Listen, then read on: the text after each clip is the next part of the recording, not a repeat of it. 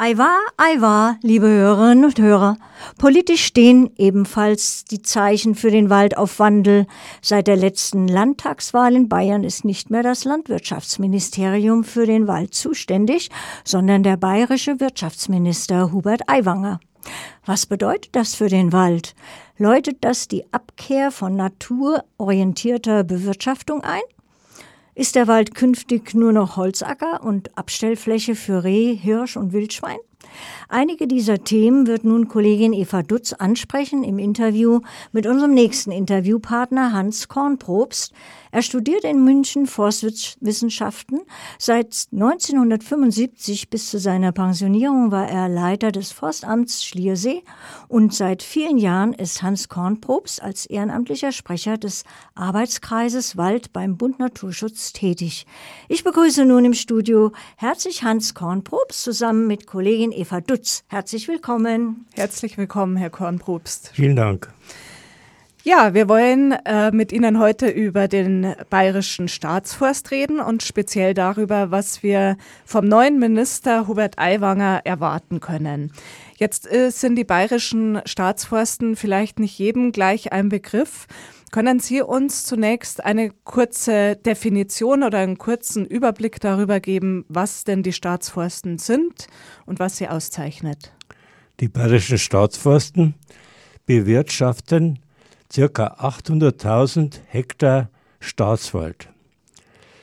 Schon seit vielen Jahren, seit über 150 Jahren in etwa, aber seit 2005 ist, sind die bayerischen Staatsforsten nicht mehr direkt dem Freistaat Bayern, der, dem Ministerium für Ernährung, Landwirtschaft und Forsten untergeordnet, sondern nach einem Volksbegehren das der Bund Naturschutz 200, 2004 knapp verfehlt hat, um ein paar Prozent, ist der Bayerische Staatswald ein, eine, in eine Körperschaft des öffentlichen Rechts organisiert.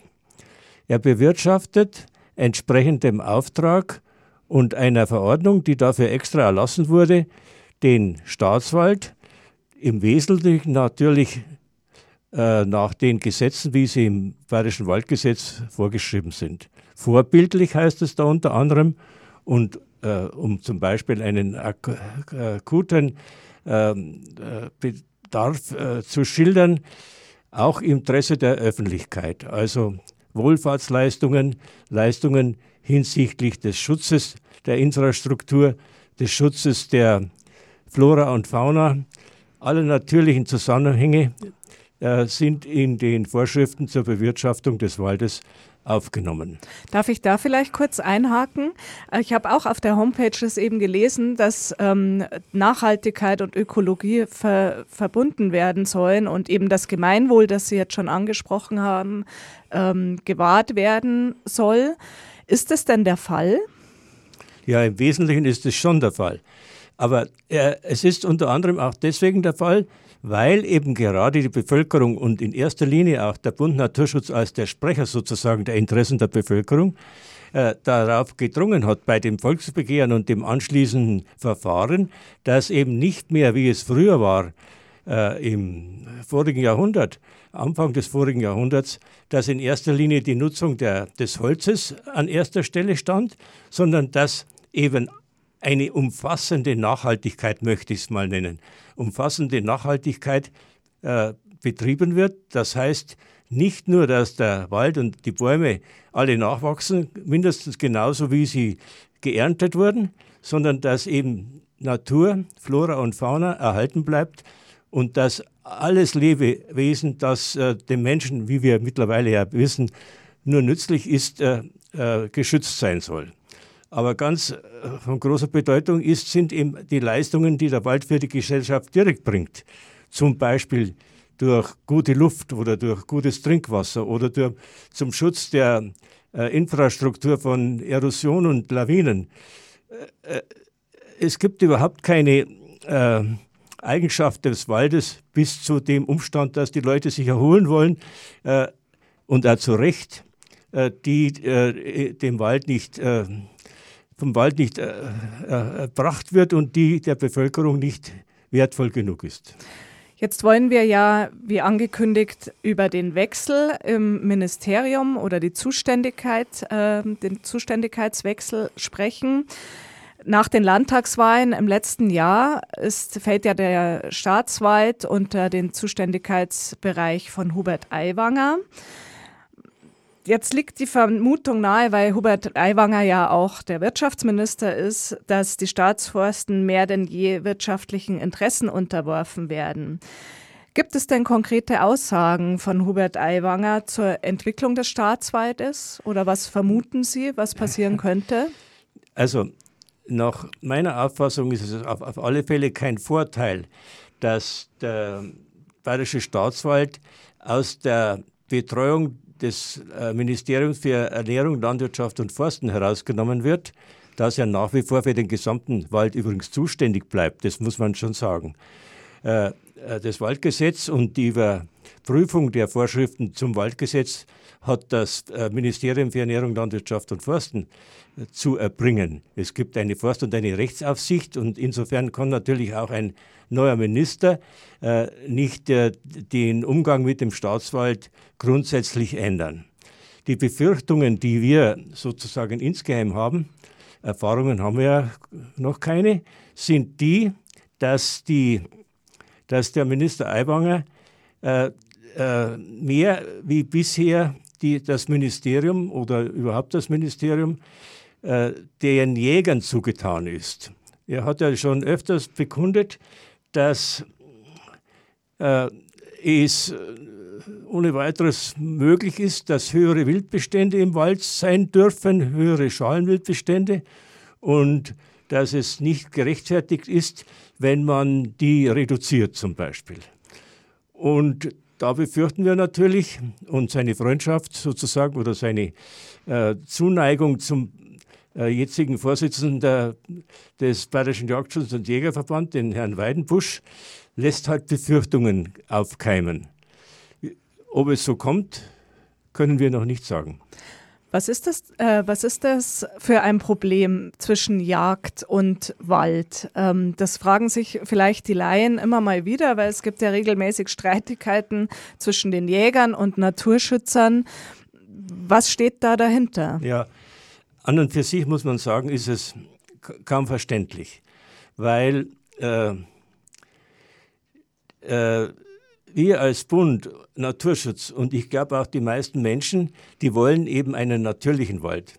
Sie wollen einen Wald, wo, wie ich schon gesagt habe, Flora und Fauna im äh, natürlichen Zustand vorhanden sind.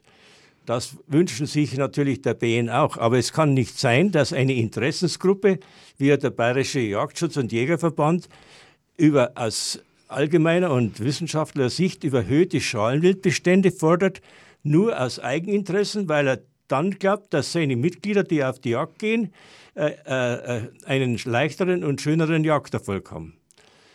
Diese Art der Jagd und diese Art von Jägern die benutzen den Wald nur als Theaterkulisse, weil es halt lustig und schön ist. Sie wollen auch das Wild nicht in einen Wildgatter schießen. Es ist also spannender, wenn die versteckt und äh, schwierig zu bejagen sind. Und verständlich, dass sich diese Lobbygruppe über die Jahre so durchsetzt, ist es überhaupt nicht. Das kann nur durch politischen Einfluss passieren. Und das Problem mit dem Schalenwild ist, dass es die Naturverjüngung verhindert. Natürlich. Gerade jetzt, wo wir sehen, dass die ständige Erwärmung der, der, äh, der Jahrestemperaturen den Wald ganz besonders gefährden. Sie brauchen nur mal in den Frankenwald fahren, da sehen Sie tausende von Hektar Kahlflächen, die durch trockene Sommer und den nachfolgenden Borkenkäfer äh, entstanden sind. Und diese Kahlflächen sind deswegen so besonders schwierig und äh, katastrophal, weil nämlich auf diesen Kahlflächen nichts nachgewachsen ist. Unter dem Schutz der Bäume gibt es, hat es keine, keine Verjüngung gegeben. Also es kommt darauf an, dass der Wald so behandelt wird und so bewirtschaftet wird, was übrigens seit langem das öffentliche Ziel auch des Ministeriums und des Waldgesetzes ist. Es ist nicht so, dass das eine neue Erfindung ist, sogar eine Erfindung von mir. Der, die, das ist da einfach nicht eingehalten worden und jetzt ist die Katastrophe so groß, dass man eigentlich überhaupt nicht weiß, was man machen soll. Und was würden Sie jetzt dem Herrn Aiwanger vorschlagen, was er also außer diesen, dieses der, der Herr, Aiwanger, der Herr Aiwanger ist ja jetzt Gott sei Dank nur, Gott sei Dank muss man nur sagen, nur äh, für den Staatswald zuständig, für die, den Wald, der durch eine Verordnung eine Gesellschaft des öffentlichen Rechts geworden ist.